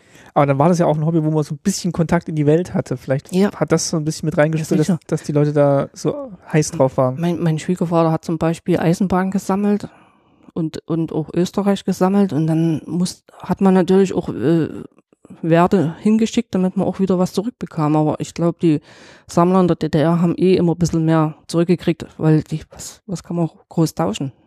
Wobei wir hatten sehr schöne Sondermarken. Zum Teil waren das wunderbare Sachen. Ja, ich kenne diese Szene von Herricht und Preil, wo es dann auch um die Briefmarken geht und er sammelt dann Ja. Märchen, Märchenbriefmarken und äh, das ist also eine ganz schöne Szene, wie es dann Ja. auf der Post zugeht und Genau. das ist immer, also Herricht und Preil waren immer ähm, begeistert dann auch äh, auf so eine harmlose Art dann eben so die ganzen DDR-Besonderheiten so ein bisschen darzustellen. Was haben wir denn noch hier gehabt? Ähm, sie haben, genau, wir hatten hier einmal dieses, ähm, dass sie bei der Bezirksdirektion im Ministerium Ja, na, für Post- und Fernmeldewesen waren. Wie war denn das? Also ich habe dann 88 meinen meinen Sohn bekommen, war das Jahr zu Hause und äh, weil wir äh, quasi die Arbeitszeit war so lang und äh, nicht schön. Gut, die Kinderkrippen und Gärten hatten zu DDR-Zeiten quasi zwölf, Stunden geöffnet, also von früh um sechs bis 18 Uhr. Das ist schon. Ohne Mittagspause, also muss man nicht der Mittagskinder Nee, Nachmittags genau. war halt durchgehend Ja, ja. Betreuung da, ja. Aber ich meine, das muss man ja nicht seinem Kind zumuten. Und, äh, Nee, ich bin dann, glaube ich, auch mittags immer heim, weil ich habe mich dann auch nicht so Ja. wohl gefühlt. Und ich, ich wollte danach auch irgendwo nicht mehr, nicht wieder an den Schalter zurück, weil das war nicht gut von den Arbeitszeiten her und als Vertreter hat man dann auch wirklich immer, also man hat ja auch von um sieben bis um nach 16 Uhr gearbeitet, also ganz komische Zeiten teilweise und Ja, mit den auch 7,5 Stunden, die müssen ja irgendwo ja, herkommen. eben, eben und auch äh, an den Wochenenden zum Teil und hm, also schon das am Samstag arbeiten war nicht so sonderlich attraktiv. Äh, ja, und dann bin ich dann nach dem Erziehungsurlaub äh, in die Bezirksdirektion Deutsche Post gegangen. Ich hatte zwischendurch zwischenzeitlich auch geheiratet und da habe ich dann von 88 bis also ja Februar bis August ungefähr da gearbeitet. Und die Arbeit hat mich überhaupt nie ausgefüllt. Also ich war dort im Bereich Neurowesen. Ich kann überhaupt nicht mehr erklären, was ich dort überhaupt gemacht habe. Das Also- war Wesen, das war so, Ja. heute ist es betriebliches Vorschlagswesen, Ja. also wie kann man seinen eigenen Betrieb, die Aber- eigene Arbeitsstelle verbessern. Aber wir waren dort eindeutig überbesetzt. Also irgendwie, äh, wenn ich das mit der Arbeit am Schalter vergleiche, wo man hintereinander weg zu tun hatte und abends echt gewusst hat, was man gemacht hat und wo irgendwo ein Stück stolz drauf sein konnte, war das dort äh, tot langweilig. Also War dann schon so Behörde mit zu, Ja, viel, zu vielen Leuten. Genau, äh, da wurde da dort äh, die Messe, die Must Messe der Meister von Morgen Mhm. vorbereitet. Die gab's einmal im Jahr, also so vom Bezirk her. Die, ne, und ich keine Ahnung, also ich, ich kann es nicht mehr beschreiben, was ich dort gemacht habe. Das, ich weiß nur, irgendwelche Briefe sollte ich tippen und oh, ja, es war unbefriedigend. Und dann sind sie wieder zurück. Nee, dann hat mein damaliger Mann ähm, sein Studium beendet gehabt und danach, er hat den Job dann hier in Berlin bekommen und äh, ja, da sind wir im September quasi 89, ja 89 nach Berlin Das war da, wo sie die Abos umbestellt haben. Ja. Okay. Und äh, ich wurde weiterempfohlen und bin dann im Ministerium für Post- und Fernmeldewesen gelandet und dort im, äh, im Personalwesen. Also Kaderabteilung hieß es damals.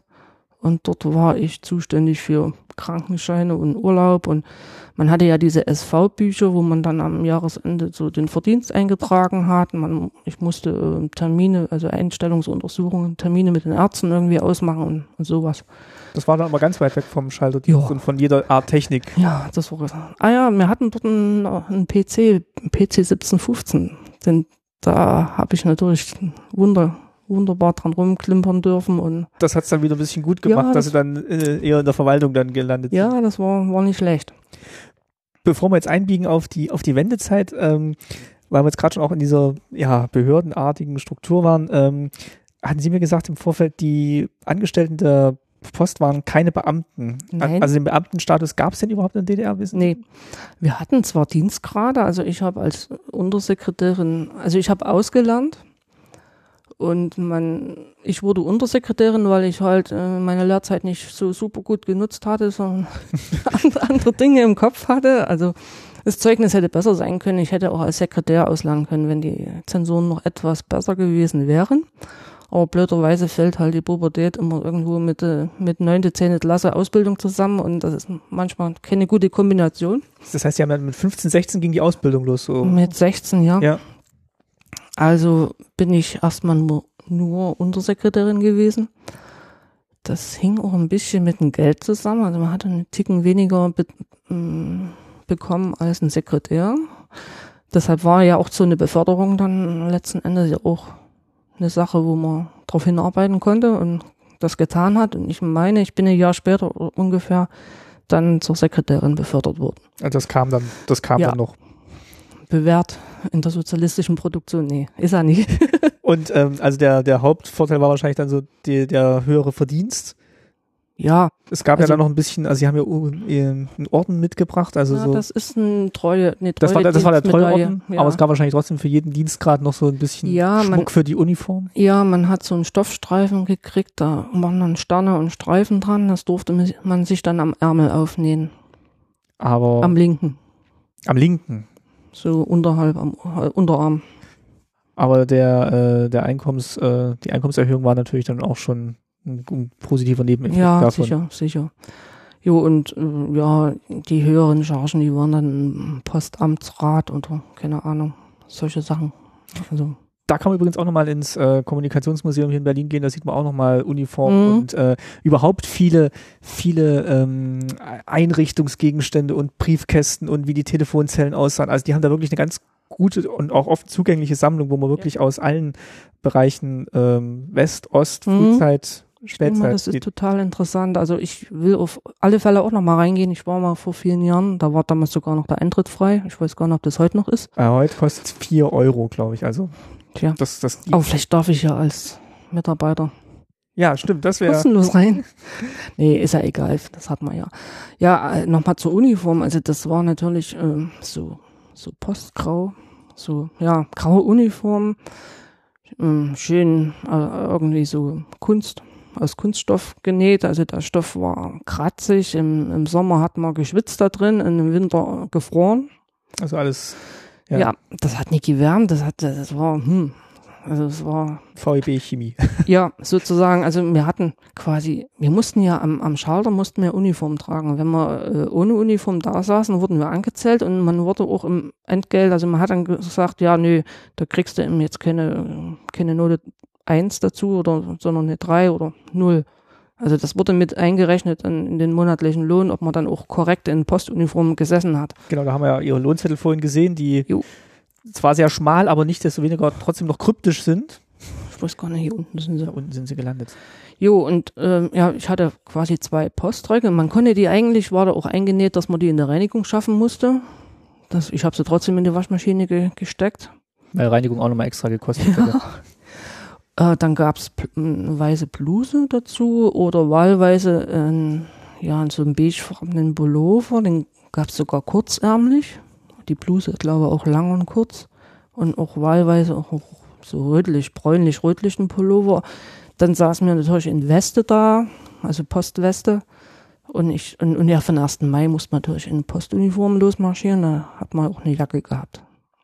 Das hat man dann gestellt bekommen, das musste man nicht noch extra zahlen. Das haben die einen auch von der, vom Entgelt mit abgezogen, aber natürlich jetzt nicht so horrende Preise, aber man hat da schon ein Stück weit Geld mit eingezogen dafür. Also okay, für die, ist auch krass irgendwo. Ja, weil, weil heutzutage ist ja Dienstuniform, wenn sie wirklich nur dienstlich Ja. genutzt wird und Embleme hat, also ja, eben. die trägt man jetzt nicht, wenn man samstags abends ausgeht. nee. Also, das ist, ja, äh, ich habe mich ja in dem Teil ja immer geschämt. Also wir haben uns eigentlich, wir waren ja alles junge Frauen, wir haben uns immer äh, im, im Stüb, also im, ähm, ja, umge Backoffice. im Backoffice umgezogen.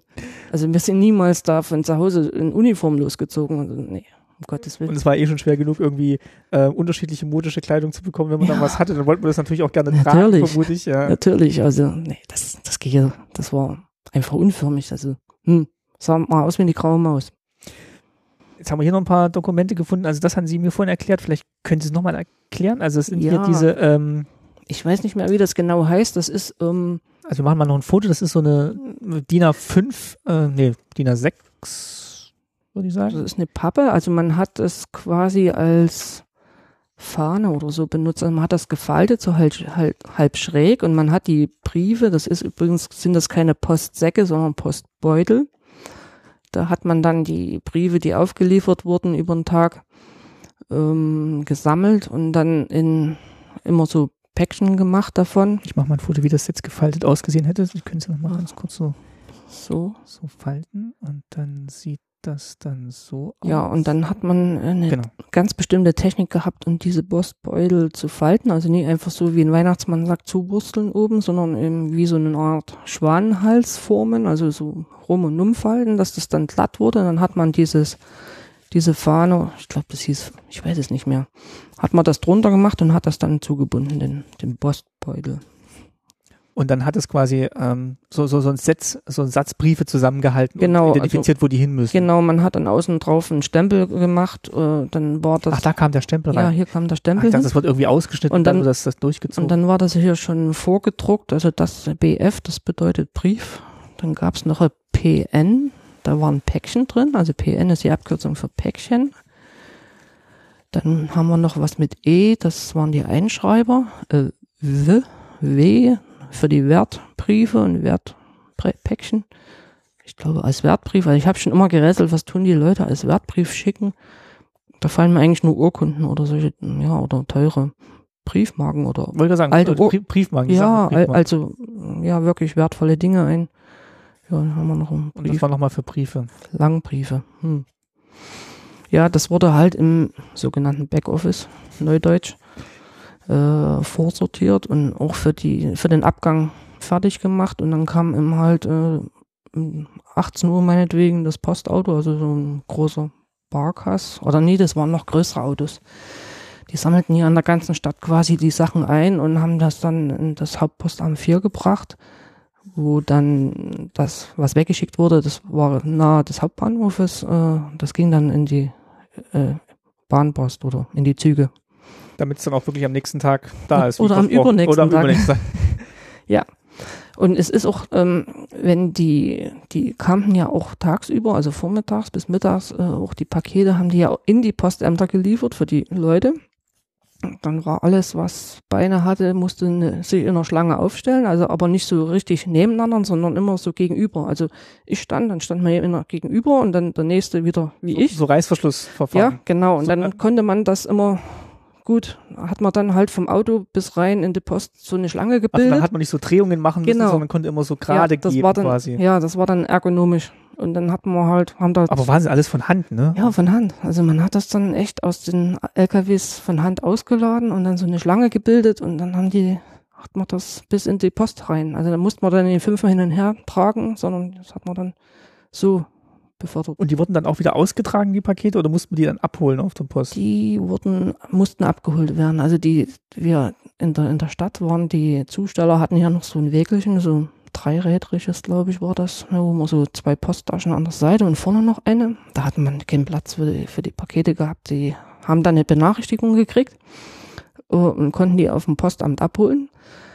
Und gut waren die dran. Also ich kam ja aus dem Randgebiet von Karl-Marx-Stadt. Also eigentlich hat die Siedlung, wo ich gewohnt habe, schon zu einem Dorf gehört, aber es war quasi so mitten, also das Dorf war auch wieder weiter weg. Also wir waren halt einfach Siedlungsgebiet und dort hatten wir solche Zustellkästen. Also das war so eine Zustellanlage. Da hat die Postfrau kam dann mit dem Trabi gefahren, die hat dann solche entlegenen Siedlungen abgeklappert und hat dann so eine Zustellanlage äh, oben aufgeschlossen und dann konnte die, waren da solche Fächer drin, da konnte die dann alles reinstecken. Und die Leute kamen dann mit ihrem Schlüssel und haben dann so schmale Türen unten aufgeschlossen und ihren Kram rausgeholt. Ah, okay. Und die, und die brachte dann auch Pakete mit. Also neben dieser Zustellanlage waren dann auch solche Paketkästen, wo die das dann, Also quasi. Packstation im, Ja, so- im Haus quasi. sowas in der Art. Ja. Ja.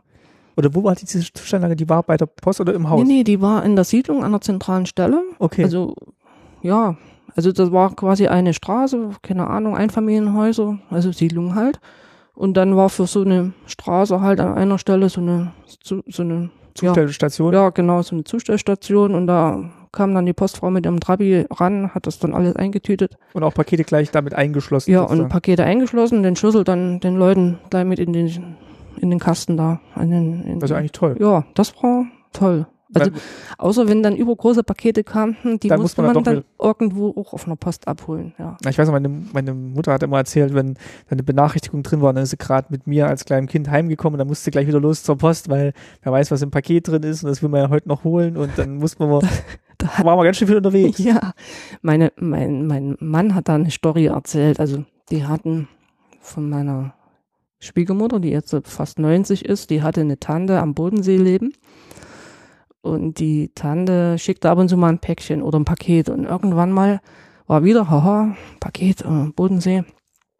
Und das sind, ist mein Mann mit seinem Bruder losgezogen als kleine Stifte und haben das abgeholt, haben sich einen abgeschleppt.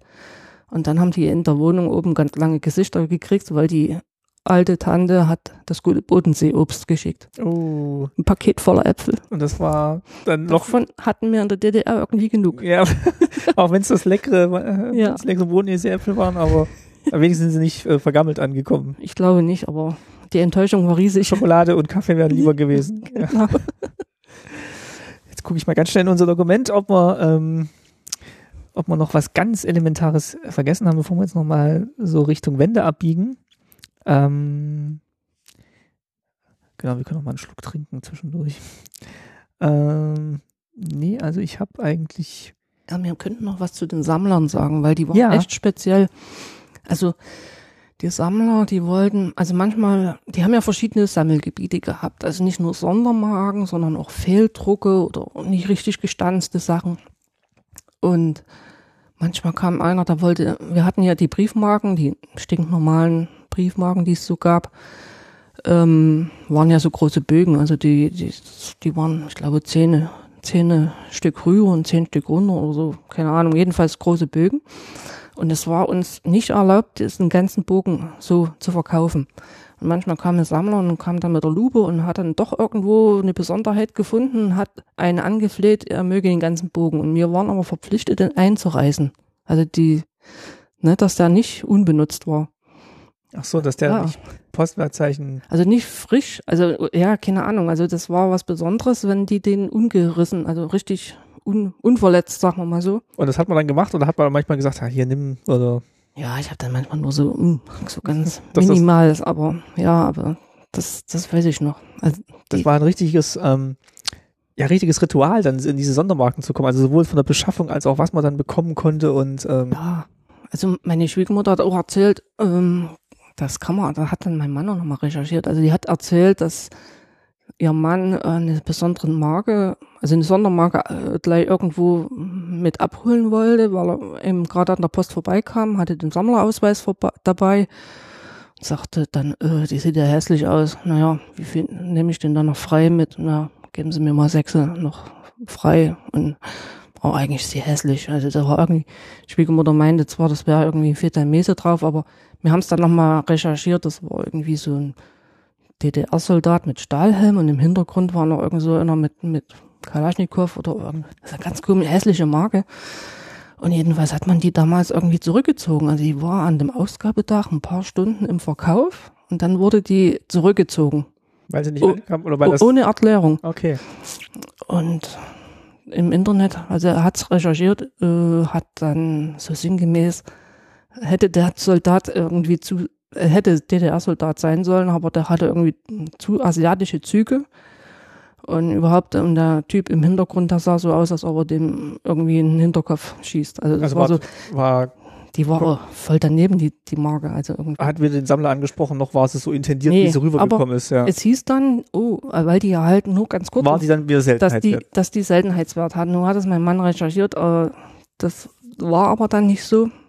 Äh, die hat man dann doch noch mal wieder in den Verkauf gebracht und im Endeffekt hat, ist 2.0. die gar nicht so viel wert. Achso, die gibt's jetzt dann doch wieder, aber, Gibt genug im Umlauf und so viel aber nicht wert. des Sammlers liebstes Stück. Nee, nee, das, das ist hässlich. Gut, jetzt, wenn ich mich recht erinnere, waren Sie jetzt äh, 89, 90 waren Sie in, ähm, in der Verwaltung, also im Personalwesen tätig, dann in, In- dem Ministerium. Genau, in der Mauerstraße war das. Ich glaube, heute ist das Finanzministerium drin. Ich weiß es aber nicht genau. Also ich hatte mal geguckt, das ist da in der Gegend des Finanzministeriums, ist aber so ein bisschen schräg über die Straße. Ich konnte es aber So. jetzt nicht genau zuordnen. Ähm, wir können ja vielleicht hier mal parallel gucken. Ähm, Na, dann ist es dann, das war aber das ist auf jeden Fall da in der Ecke. Also es ist alles da oben. Das war von dem mm, Museum für Kommunikation eigentlich auf derselben Seite Genau, und genau. noch ein Stücke hinter. Und da waren Sie dann äh, tätig, bis quasi die Wende. Ja, eigentlich, ja, das war die, das war irgendwo meine Halbjahresphase. Also ähm, von, davor, wo, als ich äh, nach meinem Erziehungsurlaub wieder arbeiten ging, äh, war ich halt ein halbes Jahr in der Bezirksdirektion Deutsche Post. Dann war ich ein halbes Jahr im, im Ministerium für Post und Telekommunikation und dann war ich wieder schwanger und war noch mal ein halbes Jahr wieder in der Bezirksdirektion Deutsche Post. Und da waren Sie dann quasi hautnah dran, wo dann die Mauer fiel. Ja, Also nicht im Ministerium, aber in Berlin zumindest schon mal. Ja, dort äh, wurde ich dann langsam s- sehr hart auf die harte Tour desillusioniert. Also die, ich, als die Wende kam, dachte ich noch, äh, was ist denn hier? Also mir wurde schon äh, irgendwo ein Stück Himmelangst. Ich kam da nicht so richtig mit. Gut, ich war auch jung, ich war total naiv. Wie alt waren Sie da? Ein, 21. Okay. Und mich hat die Gesamtsituation ziemlich verunsichert, muss ich sagen. Also ich war da nicht so so happy-mäßig damit unterwegs, also keinesfalls. Also Sie haben jetzt gerade mit dem Beruf gestartet, hatten so ein bisschen. Also insgesamt, man wusste ja nicht, also ich habe, wir haben dann schon weitergedacht, man haben dann gesagt, was, was wird das jetzt und wie geht es weiter und überhaupt, wie wird die Zukunft da? Also ich meine, Mauerfall ist das eine. Ich, ich war auch äh, ziemlich die, eine der ersten, die da mal rübergeschlichen ist, davon abgesehen, aber. Aber Sie waren jetzt nicht bei denen dabei, die jetzt nee. demonstrieren gegangen sind nee. und ähm, das, das wollten. Ich, ich, hatte auch nicht die Zeit, also ich hatte, wir waren ja verheiratet äh, mit Kind und Kegel, also mir hat, ich hatte, mein Sohn, da war ja noch nicht mal zwei Jahre alt, also, äh, äh. also ich hatte zu tun, von der Arbeit äh, bin ich dann mit der U-Bahn, das war, heute müsste das die U2 sein, raus mhm. Richtung Pankow. Da hinten haben wir dann äh, in der Thulestraße gewohnt. Äh, ja, nach Schönhauser, also in der Nähe der Schönhauser. Muss die U2 sein, ja. Ne, und äh, da fuhren wir ja auch schon ewig und drei Tage irgendwie durch die Stadt. Und da hatte ich dann zu tun, mein Kind aus der, aus der Krippe zu holen und ja, und im Prinzip, man hat ja einen langen Arbeitstag, also ich jedenfalls, und dass man das Kind dann auch ins Bett bringt und ja. Und so wie ich jetzt rausgehört habe, waren sie, äh, waren sie jetzt nicht unzufrieden mit ihrem, mit ihrem Leben und mit ihrem Beruf. Also sie hätten sich vielleicht mehr was anderes gewünscht Richtung Mechanik, aber so grundsätzlich war, war es für sie in Das Ordnung, war für mich okay. Also ich war ja ein DDR-Kind und ich kannte nichts anderes und habe gedacht, das ist so in Ordnung, so wie es läuft. Jo. Ja, ich hatte auch, wir hatten auch keine Westverwandtschaft, muss ich sagen. Also ich war da, ja, abgeschnitten, also, hm, klar hat man Westfernsehen geguckt, das ist logisch, aber man hat, habt, haben ja nie so Sehnsüchte eingestellt bei Ihnen, wo Sie gesagt haben, nee, ach. nicht, nicht wirklich, nee. Komisch, ne? Kann man sich heute gar nicht vorstellen. Ja, wobei, also das muss ja nicht jeder gleich auf, auf diese Veränderung reagieren und ja. ähm, das habe ich jetzt auch gelernt in den Folgen, die jetzt schon aufgenommen worden sind. Also ähm, ja, man war nicht mit allem zufrieden, aber man hat sich eingerichtet. Also wir hatten uns irgendwo eingerichtet, ein Stück weit, ja. Wie haben Sie es denn dann erlebt in die, die gerade dieses Umbruchsjahr 89, 90? Da ist ja wahrscheinlich auch, also gerade im Ministerium da viel passiert oder da ging es ja sicher auch darum, was, was für einen Job habe ich denn dann in ein, zwei Jahren? Ja, also wir haben uns dann bald überlegt, wir gehen äh, zurück nach Karl-Marx-Stadt, damals hieß es ja noch so, wurde ja erst im Mai, meine ich, zurückbenannt nach Chemnitz. Äh, und im Ministerium war natürlich, äh, das waren ja alles ja, eigentlich waren das dort nur Genossen, wenn man so will. Und die waren alle irgendwo ein Stück total verunsichert. Also die waren recht nervös und ja. Also Wie geht's die, weiter? Ja, genau. Also wir waren ja dann auch schon zum Ende Februar wieder, Ende Februar 90 sind wir ja wieder zurückgegangen. Äh, ja, also wir haben uns wirklich sehr schnell entschieden, dann wieder zurück, einen Rückzug anzutreten. Weil man dann noch ein bisschen weiter weg ist vom Geschehen oder? Ja, weil auch die Familie halt da, da unten in Sachsen. Und, weil die Unsicherheit lebte groß war. Und man wollte dann hm, so das behalten, was einem vertraut war. So ja, irgendwo vielleicht. schon, ja. Also auch ein bisschen an, näher wieder an die Familie ran. Und äh, ja, wir hatten ja in Berlin auch noch nicht so eine richtige Wohnung. Wir wohnten da in so, einem, so einer Art Wohnheim. Wir hatten da zwei Zimmer, aber Gemeinschafts-WC äh, und Dusche. Und wenn man Wäsche waschen wollte, musste man gucken, ob die anderen auch gerade wuschen. Wenn nämlich zwei Maschinen angesteckt waren, flog irgendwo eine Sicherung raus. Also es war äh, recht desolates Schöner Gebäude. Altbau. Mit Betonung auf alt. Ja. ja, und ich meine, wenn man ein Kind hat, noch ein relativ kleines, hat man ja auch einen ganzen Stapel Windeln, den man dann, dann und wann mal waschen muss. Ganz einfach. Und das ist, das war, die gesamte Situation war ja schon nicht so optimal. Man hatte uns mit den Versprechen nach Berlin geholt, ja, Wohnung ein halbes Jahr oder dreiviertel Jahr und dann kriegt er eine Wohnung oder so. War ja nicht. Und da haben wir gesagt, dann gehen wir lieber wieder zurück. Wir hatten äh, da unten noch unsere Wohnung, es war zwar nur eine Einraumwohnung, aber wir hatten eine. Das ist auch eine Herausforderung, muss man sagen. Und die ist dann frei geblieben dann tatsächlich? Die war, na, wir sind nicht, das war in Berlin möbliert, was wir da hatten. Also hatten wir unseren ganzen, fast alles noch unten stehen. Also die Wohnung war dann noch angemietet durch sie, okay. Ja, die hatten wir noch nicht weggegeben, nee. Und da sind wir halt dann auch wieder zurückgegangen. Und sie konnten dann quasi in ihre als Stelle in der Post zurück? Oder? Bin dann wieder zurück in die Bezirksdirektion der Deutschen Post. Äh, allerdings war das so Bezirksrechenzentrum. Und äh, da kann ich wieder sagen, da wusste ich wieder nicht so genau, was ich dort zu tun hatte. Da waren äh, Menschen, also da kamen irgendwelche Magnetbänder, riesengroße Teile äh, irgendwie aus dem Bezirk geschickt und die haben das dort irgendwie umgespult oder die Daten auf was anderes übertragen, keine Ahnung. Und ich sollte eigentlich sowas wie, wie eine, wie eine, wie eine Gruppenleiterin oder irgendwie, ja, die, die da anleiten. Aber mich hat keiner eingearbeitet. Äh, ich hatte dort, wusste eigentlich nicht so richtig, was, was zu tun war. Aber ich hab ja, war dann auch schon schwanger, also wieder ein halbes Jahr bloß gearbeitet und bin dann auch schon, ich glaube, im Juli in Mutterschutz gegangen und war dann nur froh, dass das Kapitel da vorbei war. Sind aber dann trotzdem, ähm, ja, also die, die, die Deutsche Post der DDR wurde ja dann abgewickelt oder umgewandelt. Die ging in die Deutsche Bundespost über. Damals gab es die noch, die Deutsche Bundespost. Da war, glaube ich, auch hier auch was dabei, ne? Von ihren Weiß ich jetzt in den nicht, Unterlagen ob war ich so so. viel mitgebracht habe. Aber auf jeden Fall sind sie dann quasi auch mit umgewandelt worden in ihrer Ja. Position. Also, Äh, ja, während meines Erziehungsurlaubes sozusagen, oder Babyjahr nannte man das ja damals, ähm, wurde ich dann, Änderungsvertrag der Deutschen Post, das ist aber noch ja, 90, 1.10.90. Also sind sie Prozessverantwortliche geworden, das war aber noch nicht die eigentliche Umwandlung. nee, dann habe ich das nicht mehr mitgebracht, meine ich. Das ist eine Beurteilung oder ein Zeugnis heutzutage. Ah ja, okay. Aber sie sind dann quasi äh, mit weiterer Prüfung oder ohne weitere Prüfung dann in die Deutsche Post der BRD. Ja, man hat erstmal alle Menschen mit rübergenommen, man hat auch äh, Fragebögen verschickt, man wollte natürlich wissen, was haben die Leute in der DDR gemacht. Also man sollte dann, äh, ich dachte, hätte ich das dabei? Nee, wahrscheinlich nicht.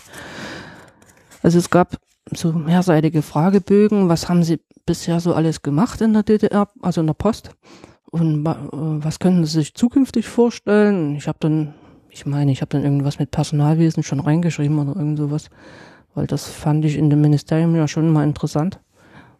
So war irgendwo meine, meine Schiene. Als nächster Schritt nach der Kasse dann quasi. War es dann doch das Interessantere. Ja, ja. Mhm. Also eine Schalter, das wollte ich eigentlich dann überhaupt gar nicht mehr zurück.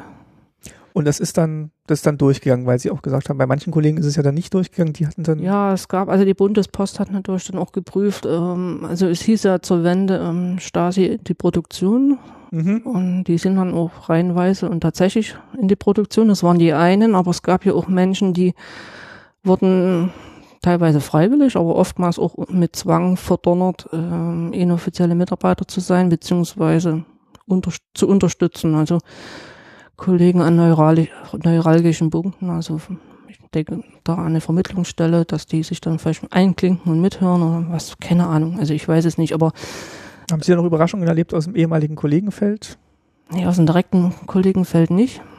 Aber ich habe dann schon so einige gesehen, wo, wo es dann hieß, ja, der, der ist, mm, da gibt's eine Akte über ihn und die wurden dann damit konfrontiert und eigentlich wurden die dann auch postwendend verabschiedet aus den Reihen der Deutschen Bundespost. Postwendend quasi. jo. Äh, mich hat man auch, über, also die Leute im Personalwesen hat man auch überprüft, also meine, äh, von mir gibt's keine Akte.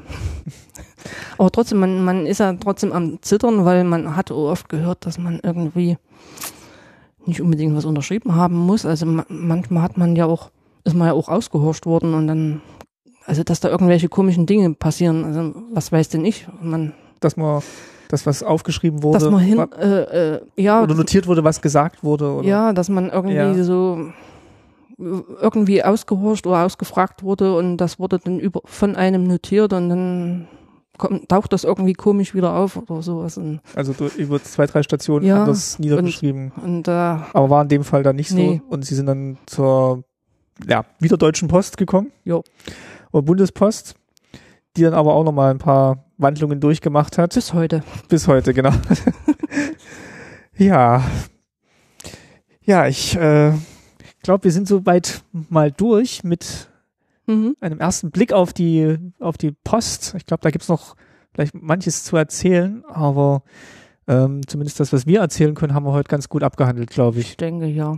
Also man, f- es fällt einem im, im Nachgang sowieso immer noch tausend und drei Dinge ein dazu, aber ich denke, Das ist ja nicht unbenommen, dass man da nicht nochmal Mhm. was aufnimmt. jo, Ich bedanke mich auf jeden Fall, dass Sie jetzt, ähm, wo Sie jetzt auf dienstlicher Reise quasi hier in Berlin sind, an der alten Wirkungsstätte mal wieder hier sind, äh, vorbeigeschaut haben für das, für das Gespräch. Frau Gerne. Dr. Vielen Dank. jo. Und ähm, ja, ich wünsche Ihnen dann noch viel, viel Spaß hier in Berlin, gute, ja, gute, ja, Geschäfte nicht, aber gute Besprechungen dann die nächsten Jo, Tage noch. danke.